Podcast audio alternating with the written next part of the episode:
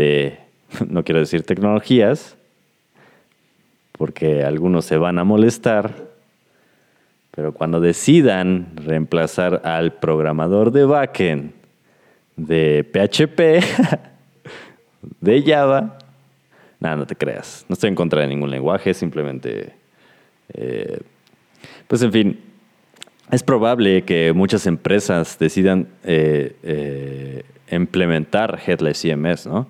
Y pues no es que despidan programadores, simplemente que pues nosotros hacemos una cierta labor, ¿no?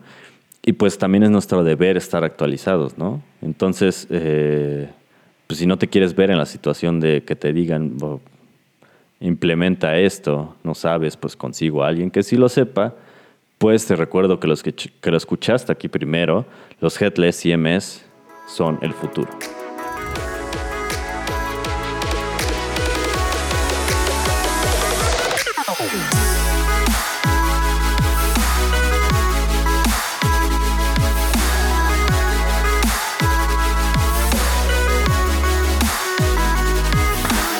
Bienvenido una vez más a este podcast, el podcast, tu podcast del programador, en el cual vas a encontrar el mejor contenido acerca de programación, programación web y JavaScript, incluyendo Node.js y frontend.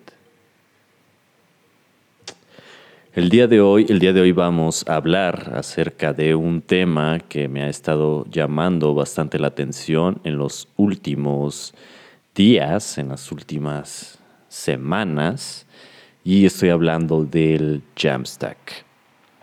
Esta, esta, esta, ah, este, esta palabra Jamstack, que significa eh, JavaScript,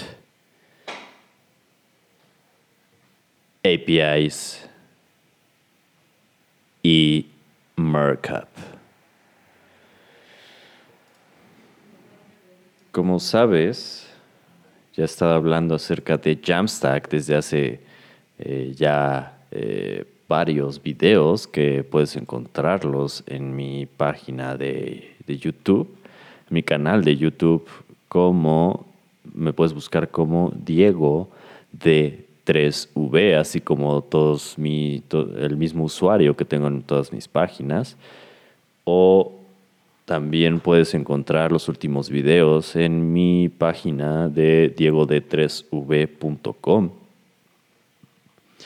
Y también te recuerdo que si estás eh, escuchando el podcast desde Anchor, Spotify o Apple Podcast o desde cualquier reproductor, recuerdo que puedes visualizar el en vivo de este podcast a través de YouTube.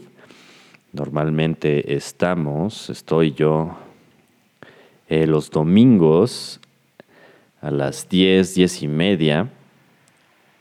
Te recuerdo que puedes visualizar el podcast y podemos eh, charlar en vivo acerca de los temas también me puedes encontrar en todas las redes, en mi canal, en todos los lados, todos lugares. Estoy como Diego de 3V, así como Diego Dev, pero con un 3 en lugar de la E. Y también, también en este podcast vamos a hablar un poco acerca de eh, también lo último que he estado haciendo para web acerca de un, viejo olvidado. Estoy hablando de las AMP Pages o de las Accelerated Mobile Pages, esta iniciativa de Google para hacer las páginas más rápidas. Eh, lo estado utilizando, eh, esa tecnología ya, ya tiene tiempo, pero me ha parecido interesante a pesar de todas las críticas que ha tenido, que te voy a contar más adelante. Eh, esta tecnología fue lanzada desde el 2015 y pues eh, es bastante interesante. Te voy a encontrar, te voy a, contar todas las cosas que he estado viendo, te voy a contar todo, lo que he estado experimentando con AMP eh, hasta ahora.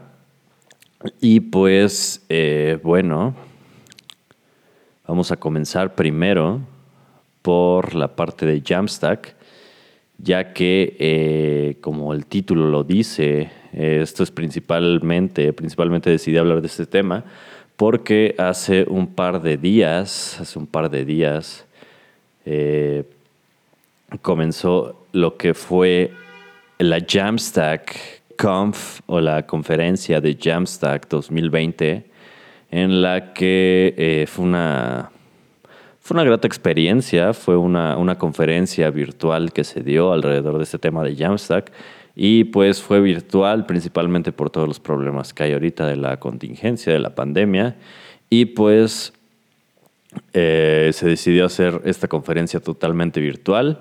Eh, fue una, buena conferencia y esta conferencia se llevó en una plataforma bastante interesante llamada Hopin, H-O-P-I-N.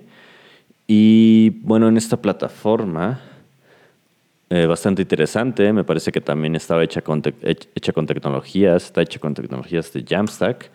Eh, se basa en pues una comunicación literalmente es una, conferencia totalmente virtual porque tiene herramientas para poder eh, hacer networking. Te conectan con las personas alrededor de todo el mundo que están en la conferencia, donde puedes platicar por, me parece que eran tres minutos y te saltaba la siguiente persona y así como podías tener como conversaciones bastante amenas con diferentes personas, platicar acerca del tema y pues me llevé varias experiencias, varios aprendizajes ahí, conocí un par de personas, conocí una persona de, me parece, Puerto Rico, que también está eh, llevando a cabo lo mismo que estoy tratando yo de hacer. Eh, como te comenté en mis primeros videos, todo esto lo hago para poder eh, compartir toda la experiencia, poder llegar a, ese alguien que lo necesita, porque, como tú sabes, y lo puedes ver en mi primer video, eh, yo antes, al, principio, al comenzar con eso de la programación, pues eh, lo hice desde muy chico. Bueno, no totalmente, sino que me empezó a interesar, pero pues era bastante, no había bastante información como ahora. Y pues siempre quise haber tenido ese mentor que me pudiera haber dicho, por aquí es el camino, y eh, desde que me eh, dio la curiosidad por poder haber entendido de, programación, eh, todo lo, último, lo más nuevo y, y, en un tiempo bastante corto. Entonces, pues quiero encontrar a esas personas que estaban en la misma situación que yo estaba y poderles brindar pues eso que siempre quise acerca de la mentoría y todo eso. Y pues esta persona me comentó que también estaba realizando lo mismo, que su misión era como eh, de alguna forma romper la, barrera del lenguaje para poder compartir contenido en español eh, y poder, eh, poder compartir contenido en español que normalmente no hay porque pues hay cierta información que solamente está en inglés. Y pues también en esta plataforma pues estaban diferentes, diferentes secciones eh, donde podías eh, escuchar las la conferencia principal o estar en el stage y donde una persona te decía como, como este, era como una conferencia turnada donde hablaban de temas principales. También estaban las conferencias ya, eh, las pláticas programadas y estaba en una parte bastante interesante donde estaban los sponsors o donde estaban más bien estas tecnologías que pues forman parte de Jamstack y que de alguna manera estaban eh, fungiendo de, de sponsors o patrocinadores para poder realizar la conferencia. Y pues de aquí te voy a platicar acerca de los sponsors que estuve viendo y estoy investigando acerca de qué ofrecen bastante interesante, las, las ofertas y las tecnologías. Eh, una de ellas, ya había hablado de, ella anteriormente, es Netlify, este, este servicio que te permite eh, automatizar la construcción de sitios estáticos y distribuirlos a través de un CDN. Es este, una tecnología, un, servicio bastante interesante, bastante simple. De hecho, eh, actualmente mi, mi, página está en Netlify, eh, aunque ya lo estoy migrando a otra plataforma. Eh, a Vercel, para ser específico, me parece que ofrecen muchas cosas muy buenas y gratis. Y pues de hecho, una, una cosa que me sorprendió bastante fue que no vi a Vercel o a Next dentro de los sponsors. Y no lo vi dentro de la conferencia, cosa que me pareció bastante rara porque ah, actualmente para mí pues Percel y Next es como lo último y lo mejor que hay ahorita para, para, para React, para web, para, para los este, static site generators y todo esto. Aunque, eh, aunque en, esta, en esta conferencia encontré una herramienta bastante buena que hace algo similar, pero habría que investigar más. Sin embargo, creo que dan una bastante buena oferta. Y pues,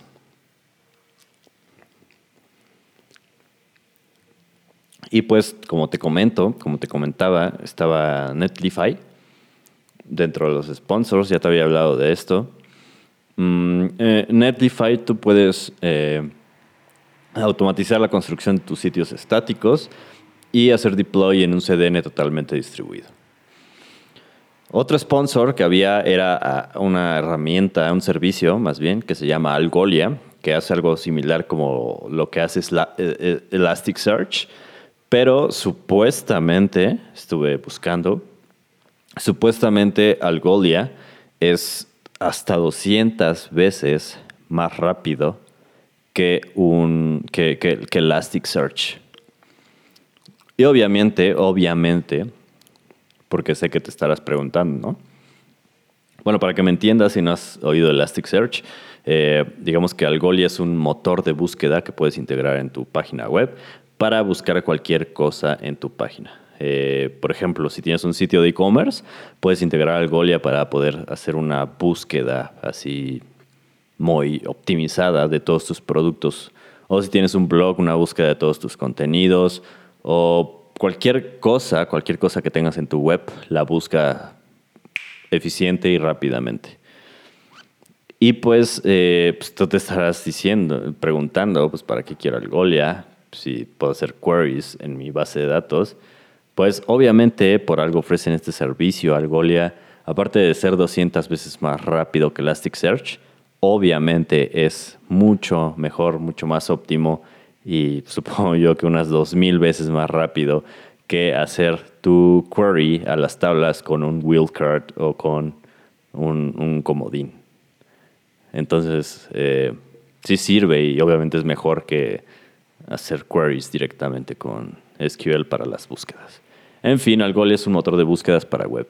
Otro, otro sponsor que estaba ahí eh, bastante interesante. Actualmente es el único que he encontrado, bueno, aparte de, uno bastante conocido, eh, es el único eh, proveedor, digamos, que he encontrado para que ofrece un sistema bastante poderoso para e-commerce, pero si estamos hablando de Jamstack, esto es, no es cualquier e-commerce, es un e-commerce basado en un headless CMS.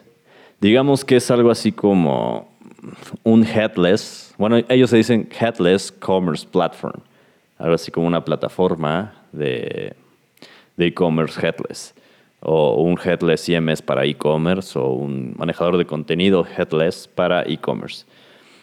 E, es bastante interesante porque bueno, otra, otra API que, que, yo conocía que se enfoca en esto, en esto del e-commerce, pues es Shopify. Shopify ofrece un programa de solo 9 dólares, Shopify Lite, con el que únicamente te da acceso, digamos, a la API y a los botones de pago, o sea, al checkout. Digamos que lo que tiene de diferente Shopify Lite al Shopify normal es que Shopify normal te da el canal de, de tienda en línea, que o sea, básicamente te ofrece el frontend, por así decirlo, técnicamente. Y pues eh, con el Lite puedes consumir su API y poder seguir utilizando sus servicios si tú ya te encargas del frontend, ¿no? O puede ser una app móvil, está pensado para hacerse con app móviles o, o, diferentes servicios. Y por ejemplo, Commerce Layer, Commerce Layer está este headless eh, Commerce Platform que te estoy comentando, está enfocada directamente a hacer únicamente eso. Es lo único que ofrece. Una API que donde tú puedes manipular tus productos y todo el e-commerce. Pero ofrecen eh, la particularidad de que es bastante eficiente para comercios totalmente globales. Porque Commerce Layer te permite hacer como, eh, por así decirlo, eh, contenedores para cada mercado. por ejemplo, puedes como un e-commerce localizado. Puedes poner con, con Commerce Layer, tú, tú puedes decir eh, que en cierto país, no sé, en cierto, sí, cierto país o con cierta lengua, eh, tengan acceso únicamente a, no sé, eh, mercado pago y tengan acceso a tales productos y tengan acceso a tales, ¿no? a tal información. Y no sé, en Estados Unidos o o no sé, en, en, Europa, que tengan eh, acceso a, no sé, eh, tal método de pago, tales productos. Eh, es decir, es como puedes tú definir ciertas reglas para cada mercado. Digamos que tienes mercados totalmente, e-commerce totalmente localizados.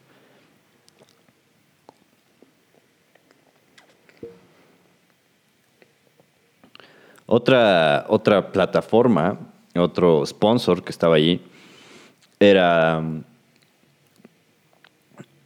y Imgix, Imgix, que se escribe I-M-E-G-I-X. Esta plataforma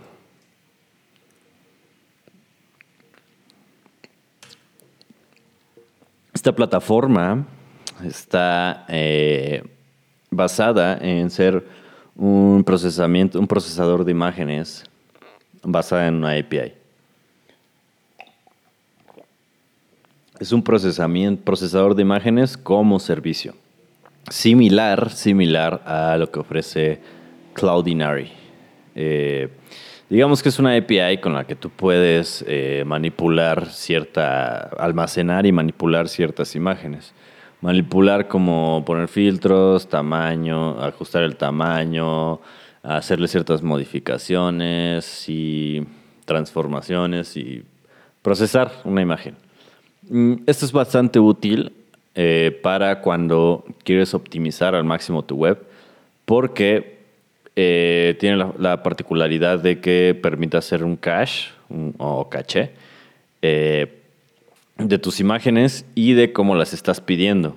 Esto es bastante óptimo porque luego muchas veces he visto que muchas personas cometen el error de eh, poner imágenes bastante grandes en, en web, en sus sitios, para ocupar un micro tamaño, ¿no? Y pues es como totalmente ineficiente porque tu web descarga una imagen bastante grande y aparte de que tiene que volverla a procesar para el navegador, tiene que procesar las imágenes para ajustarlas al tamaño, pues estás desperdiciando ahí información que está pidiendo tu sitio que no está utilizando. ¿Para qué quieres una imagen de 5000 megapíxeles si lo utilizas en algo que solamente, no sé, tiene 100, ¿no? Si tu imagen, el, si el tamaño que pones en, en tu imagen es de 100 píxeles y pides una imagen de 5000, ¿no? Para esto es bastante útil eh, estos sistemas como Imgix o eh, Cloudinary porque puedes pedir las imágenes, eh, reajustar el tamaño directamente con la API para pedirlas al tamaño que deben de ser, ni más ni menos. Esto permite al navegador procesar, em, tener que procesar menos imágenes para ajustar el tamaño y pues las imágenes que se descargan pues eh, no desperdician información, pero tampoco les falta información para cómo se tienen que mostrar. Entonces, eh, esto es súper óptimo porque así tu usuario pues, no tiene que descargar cosas de más, ¿no? Y tú tampoco tienes que procesar cosas de más. Entonces, eh, pues es muy útil para hacer muy óptimos los sitios.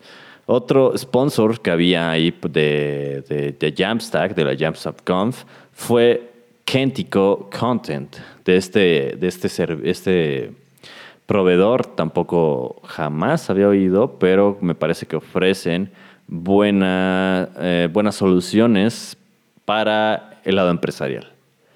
Kentico Content, al menos lo que alcancé a ver, es que está bastante enfocado en, empresas porque ellos se dicen ser un, headless CMS para, para, empresas eh, de grado eh, enterprise grade o de grado empresarial, con el que digamos que ofrecen un headless CMS eh, bastante enfocado a los roles. Eh, como tú sabes, en una empresa, pues de repente hay muchos roles de, y cada persona puede eh, como tener acceso a cierta información, otras personas no. Unas personas a la misma información tienen diferentes accesos, privilegios o pueden realizar diferentes acciones, como aprobar, o, unas personas son, supervisan, aprueban, otras crean y, cosas así. Entonces, eh, también ofrecen el servicio, no alcancé, no, no recuerdo bien esta parte, pero no recuerdo si ofrecen un servicio o, o un feature dentro de su CMS donde eh, uno, de sus principales, eh, digamos, eh, beneficios es que pueden concentrar todo su contenido proveniente de otros sistemas, como los ERPs o viejos CMS, a un, este Headless CMS concentrado. Y a partir de este Headless CMS concentrado, pues obviamente puedes distribuir a diferentes canales, web, mobile, eh, un sitio interno, una herramienta interna, eh, IoT, tecnologías de la información, microcontroladores y todo eso. Entonces, eh, pues, y también me pareció interesante que es algo similar hacia donde está yendo Strapi. Strapi, esta, este Headless CMS, te voy a hablar más adelante de ello. Eh, pero al menos lo que vi similar es que Strapi también se está enfocando de alguna manera a ofrecer. Tiene, Strapi ya tiene un, un, su headless CMS, pero versión empresarial, donde ofrece la particularidad de que pues eh, tiene mejor control acerca de los roles y, y, pues todo lo que una empresa busca, ¿no? Y esto es, es extraño porque pues noté ese patrón, ¿no? Y pues, eh, como tú sabes, eh, trato de, ver cómo se están moviendo las cosas para poder dar como una opinión, ¿no? Y en este caso, lo que puedo decir a partir de ver esto es que hay que tener eh, conciencia de cómo las empresas están volteando a ver a estos headless CMS por lo que ofrecen. Ya te lo había dicho aquí, eh, así como te lo dije con Dino, con Deno, que te hablé primero de él, y de repente a los tres días se volvió mame o se volvió trending, y pues todo el mundo empezó a hablar de ello, de ello, todo el mundo empezó ya hasta sacar talleres de Dino, y yo pues nada más lo que te hice fue, fue hablarte, ¿no? De lo que vi, de lo que veía, de, lo que alcanzaba a ver. Y pues es raro cómo muchas personas les, se volvieron locos con esto. Y, ahorita ya hay hasta talleres de, Dino. Pero en fin, este, pues de que solamente te digo que pongas mucha atención porque al parecer bastante empresas se están enfocando en los headless CMS por lo que ofrecen.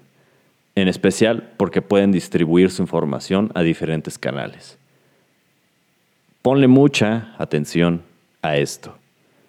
Y ponle mucha atención a los headless CMS. O en general a todo lo que ofrezca, todo lo que pueda ofrecer esta parte de desacoplamiento, porque desacopla eh, los canales de distribución con la información y todo esto, bueno, todo lo que hace un headless CMS. Ponle mucha atención a esto y ve cómo las empresas están volteando a ver eso, porque te aseguro, ir, te recuerdo, y te digo que lo escuchaste aquí primero, los headless CMS son el futuro. Y cuando menos te lo esperes, van a reemplazar al programador backend de, no quiero decir tecnologías, porque algunos se van a molestar, pero cuando decidan reemplazar al programador de backend de PHP, de Java, nada, no te creas, no estoy en contra de ningún lenguaje, simplemente, eh, pues en fin, es probable que muchas empresas decidan eh, eh, implementar Headless CMS, ¿no? Y pues no es que despidan programadores, simplemente que pues nosotros hacemos una cierta labor, ¿no? Y pues también es nuestro deber estar actualizados, ¿no? Entonces, eh, pues si no te quieres ver en la situación de que te digan, implementa esto, no sabes, pues consigo a alguien que sí lo sepa, pues te recuerdo que los que, lo escuchaste aquí primero, los Headless CMS son el futuro.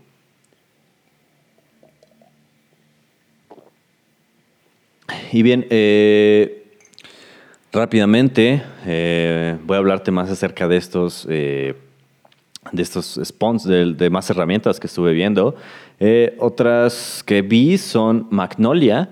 Magnolia es un headless CMS Enterprise, Enterprise Grade, o bueno, al menos ellos se dicen ser un headless Enterprise CMS. bueno, son un, headless, también es otro headless CMS, enfocada a empresas y sobre todo basado en Java. Otro es Mux.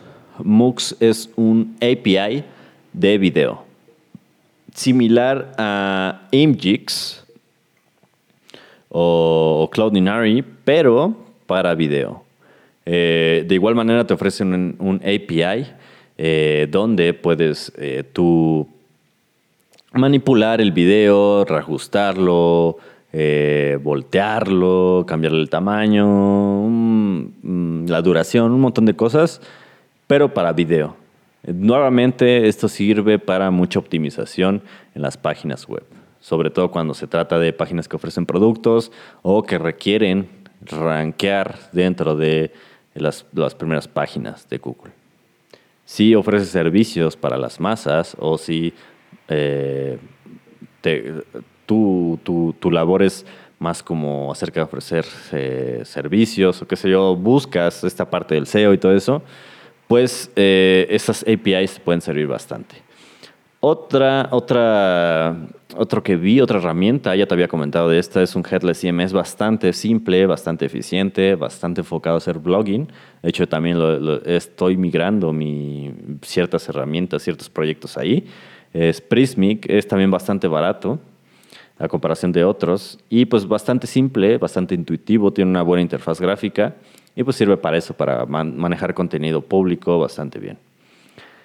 Y otro es Sanity.io, igual, de igual manera es un headless CMS como servicio, pero eh, ellos ofrecen, eh, tienen su parte open source, pero eh, únicamente para el editor, donde puedes tú customizar totalmente el editor de contenido. Mm, otro servicio que vi fue Storyblock, es bastante similar a, Prismic y pues está basado me parece en Vue y de hecho si utilizas Vue te conviene bastante utilizar Storyblock. también estuve viendo otra, otra herramienta que vi fue Sentry. Sentry es como una API para manejar errores. Eh, con Sentry te permite como tener centralizado eh, toda la parte del manejo de errores, eh, te permite tener logs, manejar los logs de todos tus errores, de todos los crashes que puede tener tu, no sé, tu aplicación web. los, envía información a esa API y puedes ver como métricas y puedes controlar todo acerca de los errores que tiene una aplicación. También, eh, por último, eh, también estuve viendo Strapi. Eh, Strapi, pues ya te había comentado de, Strapi, es un headless CMS open source. Creo que me parece que es el único headless CMS open source bastante completo. Y bueno, ¿qué, es eso? Que es open source, que es de código abierto, que puede ser eh, self-host o puedes hostearlo en tus propios servidores. Creo que es el, al menos es el único que yo he encontrado hasta el momento. Y pues bueno, de Strapi te puedo decir que lo he estado viendo, ha avanzado bastante, bastante, bastante de la última vez que lo vi, hace un par de meses. Y pues han tenido una evolución tremenda porque ahora sus interfaces son muchísimo más intuitivas, simples. Eh, los tipos de campos eh, en el creador de, de esquemas o de contenido o de los content types ha evolucionado bastante, ahora tienen más tipos y puedes incluso crear ya componentes o agrupaciones de tipos de campos, tipos de datos, crear estructuras dentro de estructuras. Puedes crear eh, bastantes cosas con Strapi. Eso está bastante, bastante completo. Es open source, lo puedes modificar. Incluso si no te quieres meter al código directamente a, a modificar las entrañas de Strapi, puedes incluso nada más editar como las ciertos webhooks o ciertos, más bien ciertos hooks, no necesariamente webhooks, ciertos hooks que hay dentro de, de, Strapi para manejar, no sé, cosas bastante custom, el manejo de las APIs, o, o, incluso puedes abstraer toda esa capa y crear plugins para el frontend, para el administrador de contenidos, para el admin de Strapi, o directamente en el API usando plugins. Si no te quieres meter a las entrañas de Strapi, puedes abstraerlo en una capa donde eh, construyes plugins y se conectan directamente a Strapi. Eh, también eh, otra, otra, otra herramienta que estuve viendo es Bonash. Esta, Bonash ya, ya es bastante conocido y ofrece un montón, un montón de servicios para la comunicación videollamadas, eh, chat, eh, CMS, eh, ¿cómo se llama esto? Customer Service, voz por Internet, VoIP, un montón de cosas acerca de la comunicación. Tienen un montón de servicios. puedes ser bastante creativo con esto. Por ejemplo, es bastante similar a Twilio, me parece. ofrece muchos servicios de comunicación. Estuve también viendo uno bastante interesante que ofrecen aquí mismo, eh, que utiliza WebRTC para ofrecer como el servicio esta de videoconferencias, pero pues, nivel empresarial y para poderlo implementar dentro de tu página web. Y pues ya, eh, por último, por último, dejé lo más interesante. Te voy a, decir eh, dos, dos herramientas, las dos herramientas que me parecieron más interesantes de todo esto que estuve viendo en el Jamstack Conf. La primera, la primera es eh, un headless CMS llamado Take Shape. Take Shape. Este headless CMS eh, es bastante eh, peculiar porque junta esta parte de la simplicidad con el nivel empresarial. No está tan enfocado a hacer un CMS para, para empresa, pero curiosamente ofrecen ciertas features que otros Headless CMS enfocados a empresas están eh, ofreciendo. Entonces, digamos que para mí, mi opinión de Take Shape es que es el, el híbrido, el intermedio entre, entre estos dos, ¿no? Tiene la suficiente potencia, eh, pero es como para uso, pues como, como más de, para hacer blog o, para las landing o, incluso lo puedes también usar empresarialmente, ¿no? Obviamente es como un headless CMS bastante general y con bastante potencia. Y eh, tiene un editor visual, es, es la parte que te digo, eh, tiene un editor visual bastante customizable y bastante intuitivo, donde, eh, pues por el mismo hecho de que es como... Es, la parte que te digo, o sea, es, este editor visual te permite hacerlo fácilmente, manejar el contenido bastante fácil, digamos que como lo hacen otras herramientas como Prismic o, eh, o esta de Storyblock, pero por ejemplo, eh, Take Shape ofrece ciertos otros, otros servicios eh, bastante interesantes. Por ejemplo, ofrece un servicio, eh, tiene, un, tiene, un, sitio de generador eh, estático propio basado en, en Nunjux este engine template, y tiene un, un feature que me pareció bastante, bastante interesante, donde te ofrece poder centralizar todos tus otros servicios en una sola API. Digamos que si, si tú utilizas servicios, no sé, para, para hacer pagos eh, o para, no sé, si utilizas otras APIs, no sé, como las que te he estado comentando, Imgix, Mux, eh, no sé, varios servicios. Si, te estás eh, comunicando eh, constantemente con otros servicios, no sé, como servicios de pago, con, no sé, como Stripe o cosas así, TakeShape te ofrece esta capacidad de centralizar, centralizar todo en una sola API. No sé, no sé si has llegado a tener que hacer esto, pero yo lo he visto bastantes veces que una de las cosas que luego quieren utilizar o hacer mucho las empresas o servicios o cosas así, es que tienen su arquitectura distribuida, cada servicio hace una cosa, esta eh, SOA o, Service Oriented eh, Architecture, donde tiene servicios separados, cada servicio hace una sola cosa, bastante eh, isolated, bastante aislado cada cosa. Y, pero al final, al final de todo, pues obviamente muchos utilizan el canal de, web, ¿no? o, un canal que va dirigido hacia las masas un canal público, digamos. Y pues, como un canal público, muchas veces piden desarrollar o uno tiene que desarrollar la parte de justamente centralizar.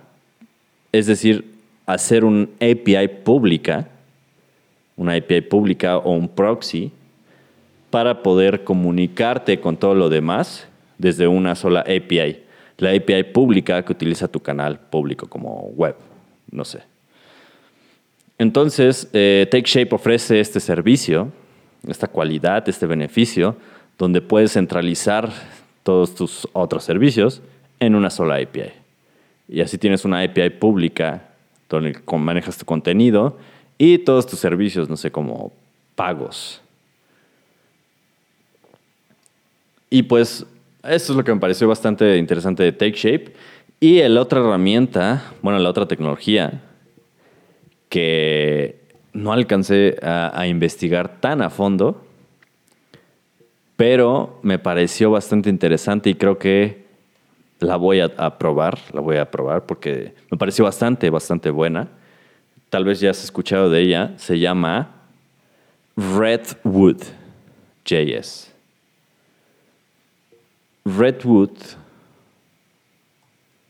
JS. Esta herramienta open source es bastante similar a lo que hace Vercel o lo que hace Next.js. Es bastante similar, pero pues para mí hasta ahorita Next.js ha sido como lo mejor que he visto, porque ofrecen prácticamente podrías hacer un sitio tan poderoso como Facebook, es decir, implementa cosas que a uno que parecen tan simples, pero son tan poderosas para la optimización cara al usuario, como por ejemplo el prefetching de páginas o la revalidación de datos. Esas cosas tan, que se oyen tan simples que son a veces difíciles de implementar, pero son tan poderosas para ofrecerle algo óptimo al usuario. Eh, lo hace ya, ya te lo integra automáticamente sin configuración. Eh, Vercel on Entonces, ha sido como lo mejor que he visto hasta ahora. Pero quisiera investigar más acerca de Redwood, porque eh, Redwood, eh, al igual que, que, que Vercel on ofrece ese servicio que ellos le, le llaman el developer, developer experience. O sea, cero configuración. Cero configuración. Tu aplicación distribuida a través de CDNs y de serverless functions. Cero configuración. 100% de developer experience, 0% eh, DevOps. o sea, 0% configurar, configurar todos tus, tus servidores. Todo, tu, todo lo que tiene que ver con DevOps. Y eh, esto es gracias a que tienen algo que en Next.js le llaman el File System Based Config o configuración basada en el sistema de archivos, donde tú configuras Redwood eh, a través de la estructura de tu directorio, la estructura de tus archivos y de tu directorio. Es decir, Redwood, bueno, ellos se dicen ser un Jamstack full stack tool para React. Digo, un, un, Jamstack, un, un Jamstack full stack tool. Algo así como se ocupan completamente full stack, frontend, backend, de todo lo que hace una web excelentemente hecha eh, con Jamstack.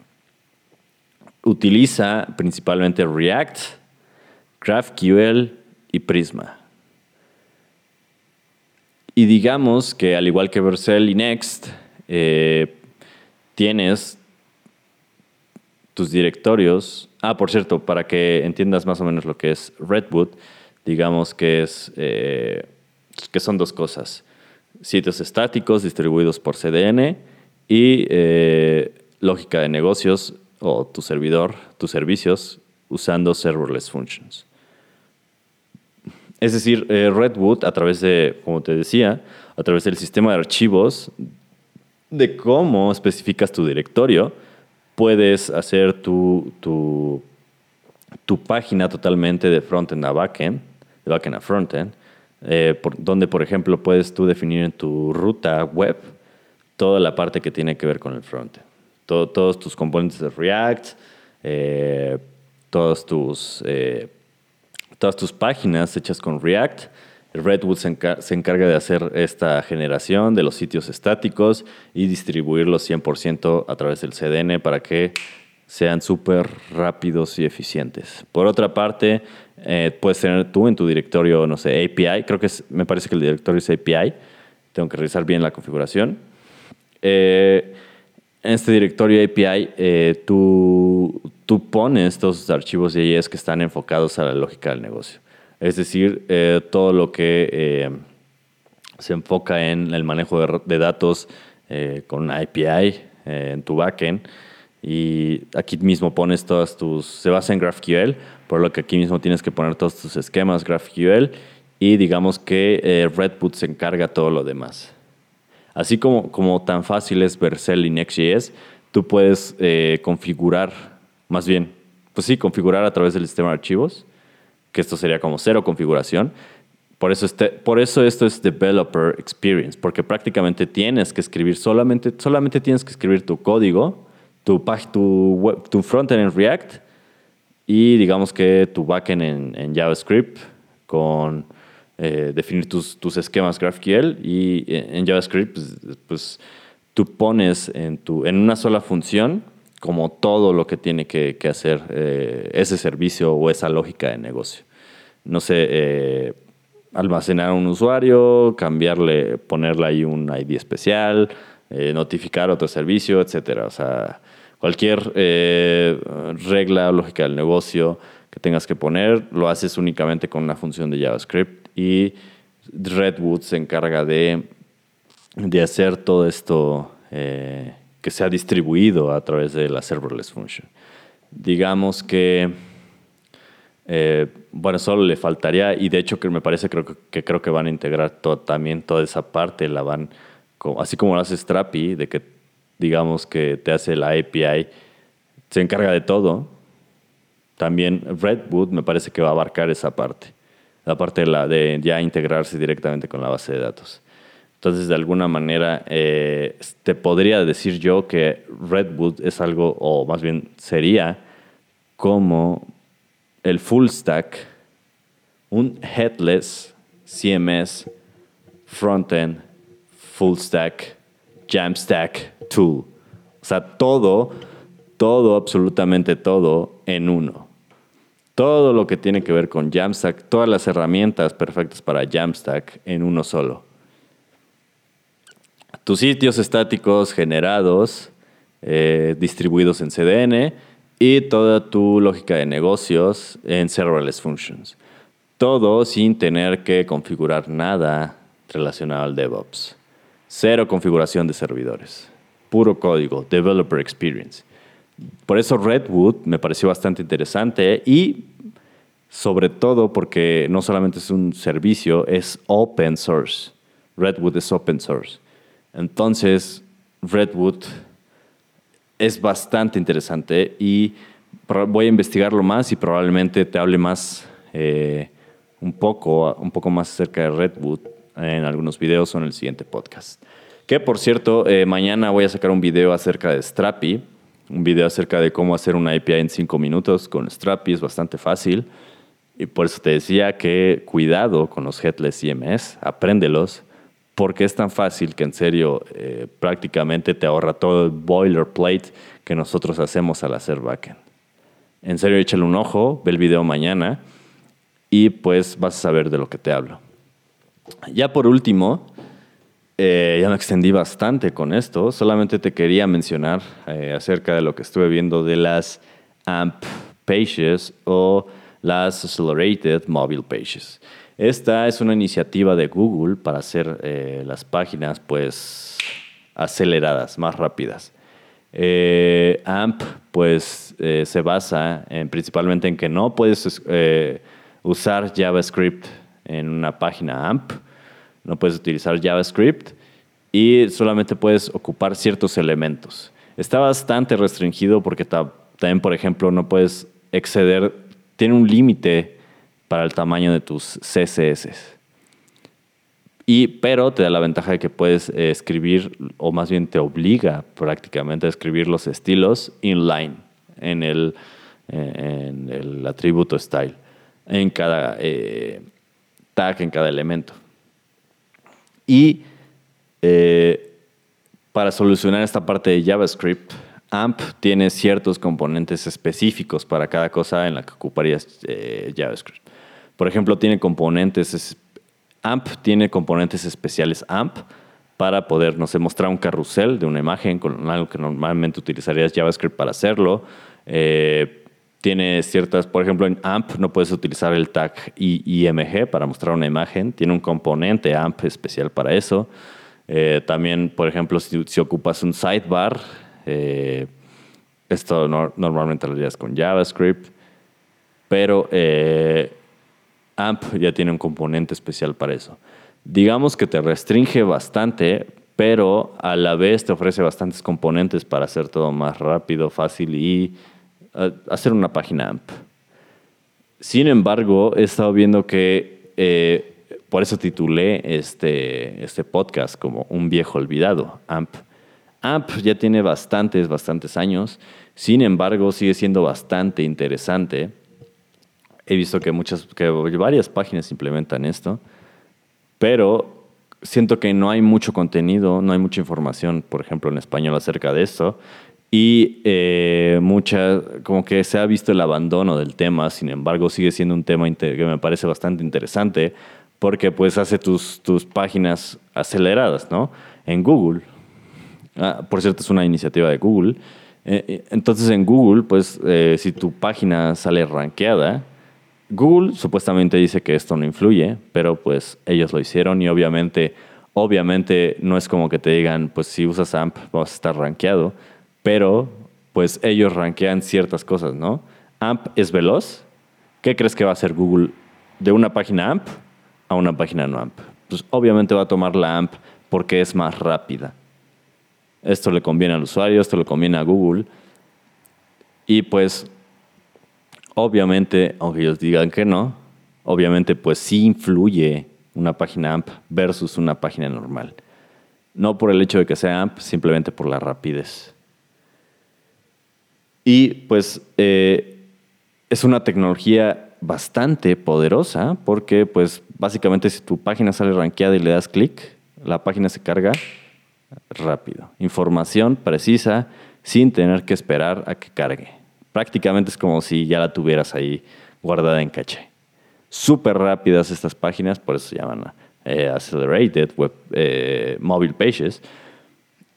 Pero, eh, sin embargo, siento que es un tema bastante olvidado, pero bastante interesante y bastante bueno. Sin embargo, también hay cosas medio oscuras acerca de, este, de estas páginas AMP, porque es una iniciativa de Google y por ahí se dice, se ha dicho, que es algo oscuro porque al ser una iniciativa de Google, prácticamente por ahí se dice que es una eh, algo algo como un poco no ético, porque eh, pues es como, bueno, no voy a decir, no, quisiera decirlo en un vivo, en un vivo por, cierta, por obvias razones, pero solamente quiero ponerte a tu, a tu reflexión, que pienses y coordines los puntos, conectes los puntos. Google tiene esta iniciativa de las páginas AMP. Las páginas AMP no muestran las URLs. Las páginas AMP tienen estos componentes predefinidos que te decían. Tiene bastantes restricciones y pues prácticamente es como si alguien, como si alguien te dijera te obligara, bueno, no te obligan obviamente, pero pues prácticamente te dictan cómo tienes que escribir tus páginas web.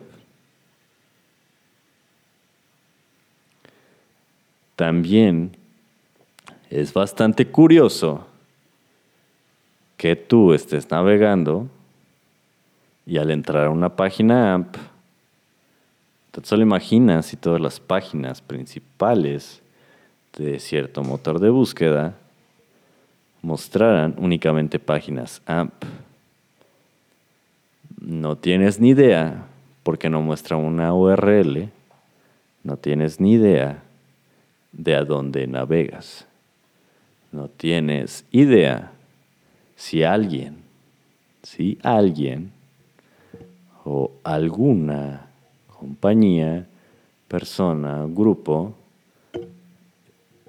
quiere únicamente mostrarte ciertas cosas nada más. Porque al no ver una URL, no puedes ver en realidad qué sitio estás visitando. Imagina que en realidad no te das cuenta y todas las páginas AMP son de un solo proveedor. En fin, son teorías, son únicamente teorías. Como te digo, AMP es bastante interesante y eh, pues lo pienso implementar, por ejemplo, en mi página para poder ver cómo, eh, cómo ayuda también a la experiencia móvil. Es bastante interesante, por eso titulé este podcast Un viejo olvidado.